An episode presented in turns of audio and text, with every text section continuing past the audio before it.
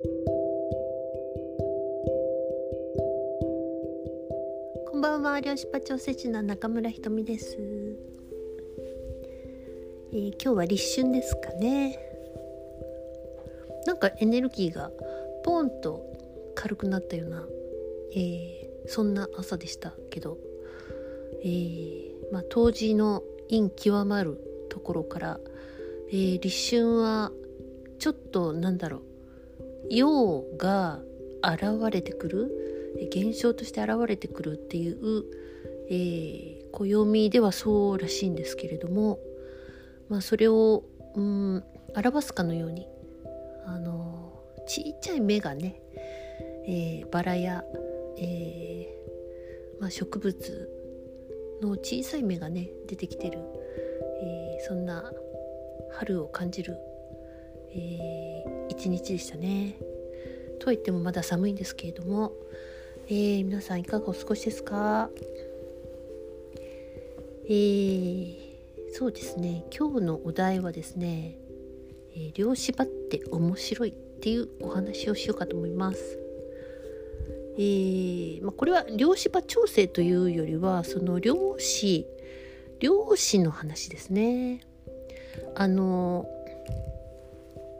量子物理学や量子力学や、えー、皆さんも難しい本を手に取ったことがあるかと思います。えー、量子ってなんだかよくわかんないなみたいな、えー、なんか数学とか数数式とかねあの難しいものが分かんないと分かんないんじゃないかみたいに、えー、思われてるかもしれませんけど、まあ、その類の本はですね私もえー、読んでたらあの眠りに落ちてしまう そんなもんですよそんなねだけど量子は、えー、宇宙の全ての構成要素でもありますよね。えー、でいて、えー、一番最小の単位である。だから一番小さいものも一番大きいものも量子で作られてる目に見えるものも見えないものも全部量子だっていうことだとすれば、えー、自分の生活それからまあ自分の肉体、えー、起こる出来事そういうことを見ていくとその難しく書いた本よりもよっぽど量子という世界が分かってきます。なので漁師はなんか難しいとかって諦めてる人は、えー、どうぞですねあのご自分の探求に、えー、熱心になると漁師っていうのはどんどん分かっていくので諦めないでくださいね。あのねすごい面白いんですよ。えっ、ー、とまあ物理的な法則って、えー、いろいろありますけども例えば、えー、物をえー、手から離したら落ちるとかいうのは物理的な法則ですよね。で量子にもいろんな量子的な法則性があるんです。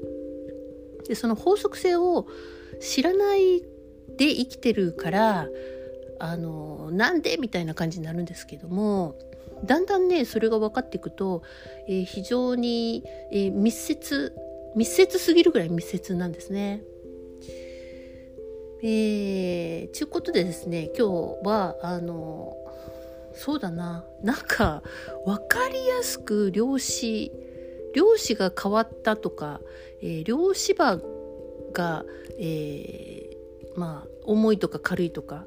えー、集合意識、えー、集合的なその漁師の場がどうだこうだっていうのはなんか例え話がないとなかなか分かんない感じですよね。ということでですね、まあ、いくつか、まあ、例え話っていうか、まあ、実実際にあったこととかねそんなのを話していこうかと思います。えー、小学生が聞いてもわかる ま今小学生の方があの賢いかもしれませんけどね、えー、そんな感じでですねまあ漁師場って本当に面白いんですよ。えー、そうですねあの最近最近ねめっちゃ漁師漁師場変わったやんみたいな、えー、ことがあったのであのお話ししますとある日、えー、お寿司を食べにランチに行きましたで、えーまあ、カウンターで、えー、座ってお寿司があの握られて出てくるんですけどもおいちゃんが握ってくれるんですけども。であの美味しいお寿司出るんですよ。でですねえー、炙り炙りトロが出てきたんですよね。炙りトロ美味しいじゃないですか。で炙りトロをペロッと食べて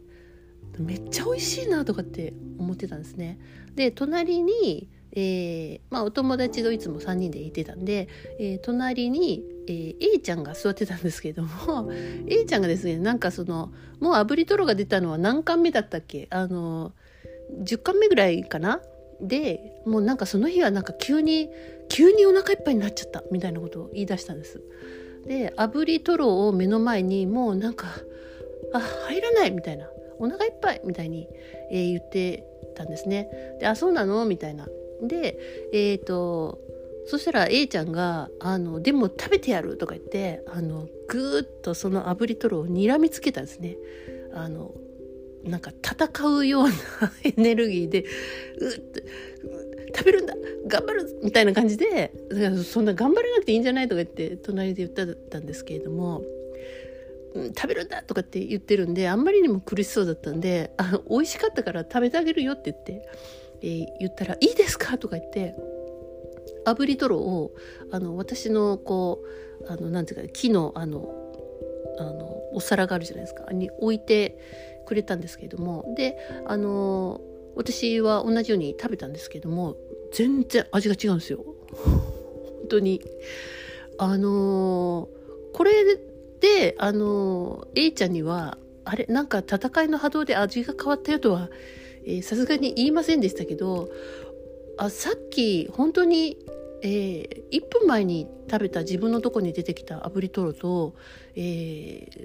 もうお腹いっぱいだから食べられないでも食ってやるみたいな戦いの波動でその寿司をずっとずっと見てた、えー、まあ、それを、えもらって食べたら全然味が違うっていうのにあの驚愕したんです。であの美味しくない美味しくないわけじゃないけど美味しさがなかったんですよね。ということで、えーと、そういう感じでですねまああのお寿司物質ですもんね。えー、まあおいちゃんがあの、えー、握ってポンとあのみんな美味しく食べてほしいなみたいな、えー、ものじゃない、えー、意識が入った途端に、えー、寿司ネタも、えー、シャリも、えー、味が変わっていたっていうお話です。いやびっくりしませんか？これねそんなことがあるんですね。えー、まあしょあの食べ物ネタであのは結構ねあるんですけどもそれとか、えー、と別の時にあの持ち寄りのね、えー、ポットラックパーティーをしたんですけども、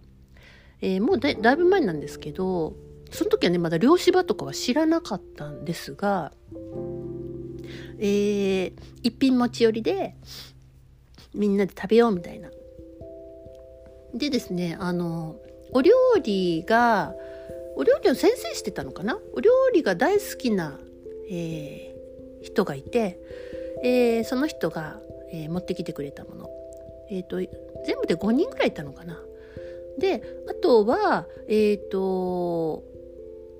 まあ別に料理普通みたいな え人。それからあのその中でももうとにかくもう毎日毎日もう忙しい忙しい。もう子育てが大変とかもうほんと大変大変ばっかりを言ってた、え女性がいたんですけれども、えー、その人がもうあの忙しいながらも一品作ってきてで、えーまあ、誰がどれを作ったのかあの私はなんかお皿の用意とかしててよく分かってなかったんですけれどもでみんなで「いただきます」とか言って、えー、で食べてたらなんかねやっぱりその料理がすごい大好きでみんなに美味しいものをって言って作ってき、えー、来たその料理が大好きな人のはやっぱねすごいあの美味しかったんですよね。後からその人が作ったっていうのを聞いてあさすがみたいな料理がプロだからかって言ったらそうでもないと思うんですよね。えー、確かにあのプロだとね、えー、細かいテクニックはあるんでしょうけれどもその、まあ、忙しい忙しいって言って一品作ってきた人のはですねなんかねなんかねまろやかさがないんですよ。こう美味しくないわけじゃないけど丸い味じゃない感じがしたんですよね。で、これ誰作ってきたのとか言って、はいとか言って、ああ、やっぱりみたいな なんか、えー、やっぱそれってね、あの、忙しい人が作ったような味でした。うん。不思議ですよね。あの、漁師場を知らなくても、やっぱり、えー、まあ、食べ物って本当よくね、あの、わかるなっていう感じはしますね。えー、それとかですね、あの、まあ、仕事の帰りに、えー、友達とあの2人でちょっともうお腹空いたし食べて帰ろうかとか言って。で、えー、遅かったんですよね結構時間がね。で空いてるとこあるかなとか言ってあの空いてるとこがあったんですけれどももう私たちだけで、えー、でですねなんか入ってあのー、なんとなくあこ入ってよかったのかなみたいな感じはしたんですけれども。で、えーと、お料理を頼んで、えー、お魚の料理とかを頼んだんですよね。ただですねなんかオーダーして待ってる間に厨房で喧嘩が起こってるんですよ。夫婦で。でなんか夫婦喧嘩してない？みたいなことで待ってたんですけどもあの、まあ、私たちは別の話をしてあまり気にも留めなかったんですけどねやっぱ出てきた料理がね塩辛い。なんかね丸さがない。え皆さんもなんかそういう食べ物ってすごいないですか？ねえ。なんでほら外食をが続くとちょっと疲れたりするじゃないですか。あれはやっぱりその自分が自分のために、えー、まあ愛情を込めて作った料理じゃないものばかりが続くとなんかやっぱねあのそういう作った人のエネルギーとか、まあ、そういうものまで、えー、受け入れることになっちゃうんですよね。まあ、かといってねその毎日じゃあ作りなさいっていうのも難しいじゃないですか。あなんでそのえっ、ー、とあの作ってないからといってね、えー、罪悪感は感じないでくださいね。なんでえっ、ー、と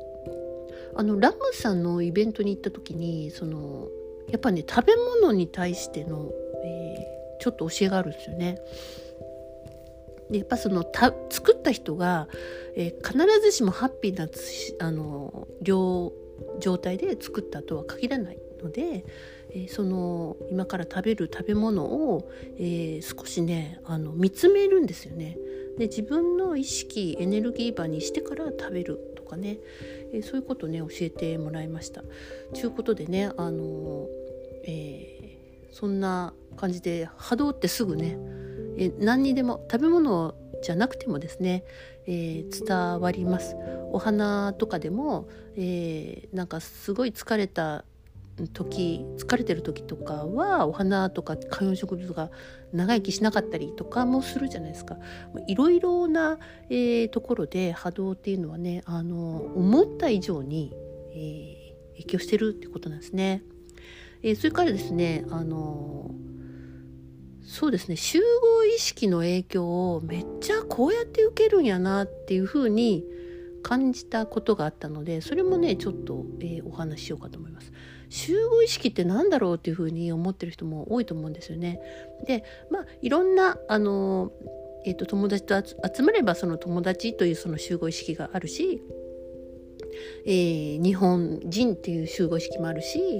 あのまあいろんなところでいろんな集合の意識っていうのがあるんですけれども、えー、ある時ですねやっぱそういうのの影響ってすごい大きいんですよ集合意識の影響っていうのはね。でも本当にあの自分の意識なのか集合意識なのかが分かんなくなってく、えー、ることは、まあ、本当日常、えー、よくあると思うんですけれども、えー、これが集合意識だって分かった瞬間が、えー、あったのが、え、ある年の、えクリスマスイブの日でした、えその日はなんか友達とランチに行って、え帰り運転して帰ってきたんですよね。その途中に、えなんかですねまあ1時間ちょっと前ぐらいにご飯食べたのにあの私の、えー、中から「お腹すいた」みたいな 声がするんですね。いやお腹すいたって言ってもだいぶ食べたしさっきみたいな思っててチキン食べたいって言うんですよね。チキン食べたいってチキン食べたいかな？とかって思いながらでもチキン食べたいってなんかそういう気がするなみたいなでそれで運転してたら、えー、そっから 100m200m ぐらい行くとケンタッキーの前にあの大勢人が並んでたんですよね。その人たちはきっとみんなチキン食べたいとかクリスマスだからチキンだみたいな感じで、えー、並んでたんだと思います。でまあそのクリスマスにチキンだケンタッキーだみたいなのはあの CM とかのね影響でもう刷り込まれてますからで私は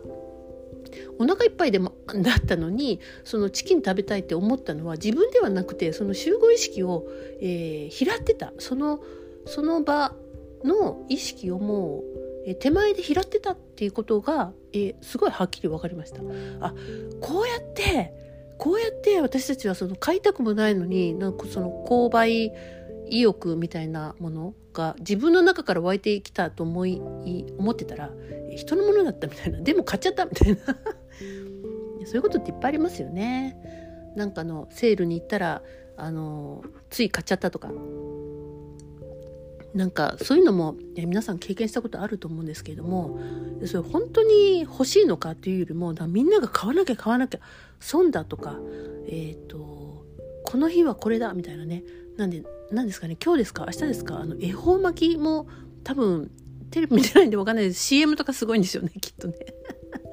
行くとなんかあの買わなきゃなんかいけないみたいな。恵方巻きとか最近じゃないですかまだねそんな。商法 煽られて。まあ、あの買って食べるのはねいいと思います。私も明日もしかしてあの行ったら買っちゃうかもしれませんけれども。明日ですか？今日ですか？分かんなくなっちゃった。まあ、そんな感じでね集合意識の影響も非常に受ける、えー、ということです。あの非常にざっくりしたあの、えー、お話ですけれども。ああとですねもう一つだけ。あの未来のイメージが、えー、どうしてもつかなかったという、えー、ことがありました。えー、これもねあの漁師の世界の話だと思うんです。えー、そのそれをイメージしてもその未来が私の、えパラレルのシナリオの中には一つもなかったんでしょうねきっとね。えー、それはですねあの遡ること二十何年前えもうだいぶ前ですね。ちょっと待ってください。30年ぐらい あの結納の時にですねまあ私一回結婚したんですけども、えー、その結納の時に結納品って昔はほらねちゃんとなんかあったんですよ。でもしょうもないなんかこうあの折り紙折ったみたいなみたいなのがもうこんなんなんでこんなに何何何十万もするのかなみたいな。思ってたんですけどもその結納品の中にえー、まあいろいろなんかありましたけどあの友白髪の人形？じいちゃんばあちゃんのお人形ですよ。であの割とこう品のいいねおじいさんおばあさんの、えー、白髪になってひげが生えたような2人でいる人形があったんですよその結納品の中に。でえっ、とえそれを見た時にえって思ってなんだろうこれはみたいな。友白髪になるまで、えー、末永くっていう意味だっていうのはどっか聞いてたんですけども知ってはいたんですけどその人形を見た時にげ気持ち悪いって思ったんですよね ありえんって思ったんですよねで本当にあの